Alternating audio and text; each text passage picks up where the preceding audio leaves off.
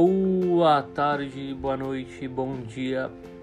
No podcast de hoje abordaremos a temática rios voadores. Pode citar sua importância em questão à matriz energética, a partir das hidrelétricas, nuvens, chuvas nas diferentes regiões brasileiras, na agropecuária, geografia, economia e geopolítica. Mas o que são realmente os rios voadores? No ciclo da água, originário de mar, rios ou até bacias, a partir da radiação solar, a água evapora, subindo à atmosfera a massa de vapor de água que, quente, interage com as massas de, as massas de ar frias, que, por convecção, é, a movimentação dessas massas gera ventos e a, a própria movimentação das nuvens. Após isto, chove. Pode então ocorrer a precipitação, tanto na terra quanto no mar.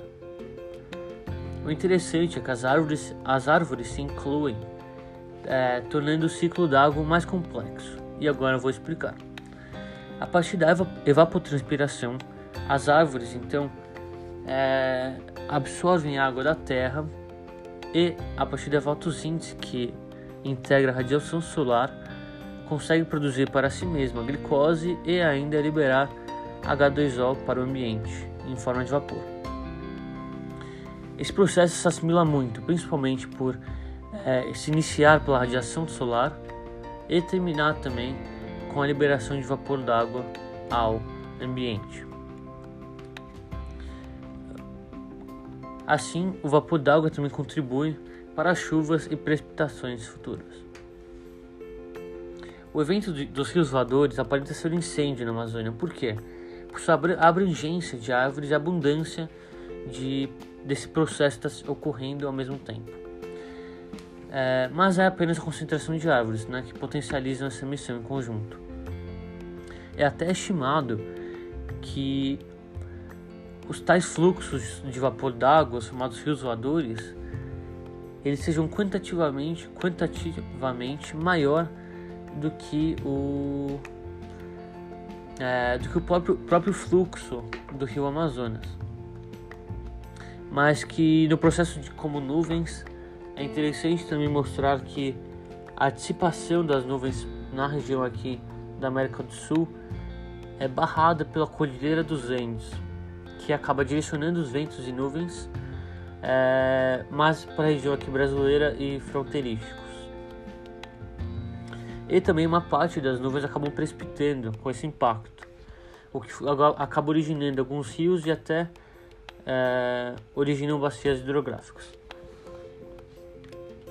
A Amazônia é uma floresta úmida, fria e fechada, e que a partir do processo de evapotranspiração, fotossíntese, a, a árvore consegue absorver água da terra, que não recebe a influência de radiação solar, e consegue então evaporar essa água. Elas pegam então do solo e, a partir das suas folhas, utilizam energia vinda do sol para beneficiar-se e ainda gerar vapor d'água. Com, abordado diferentes processos de transmissão de calor, sendo de irradiação e de convecção, é, só é por último a transmissão de calor não citada, que é por contato. Neste, a parte da relação de contato entre dois materiais com temperaturas diferentes em que se busca o equilíbrio térmico. Por fim, então, é possível concluir que a, a floresta amazônica tem sim sua importância envolvendo seus voadores e sua participação é, nos níveis pluviométricos aqui no Brasil e regiões. Então, não abrangendo somente a fauna e a flora por si só, mas também sua vegetação estabelece uma parte do ciclo da água. É então é, interferindo então na chuva e compõe o clima brasileiro, tanto também para a América do Sul. Muito obrigado, espero a próxima semana.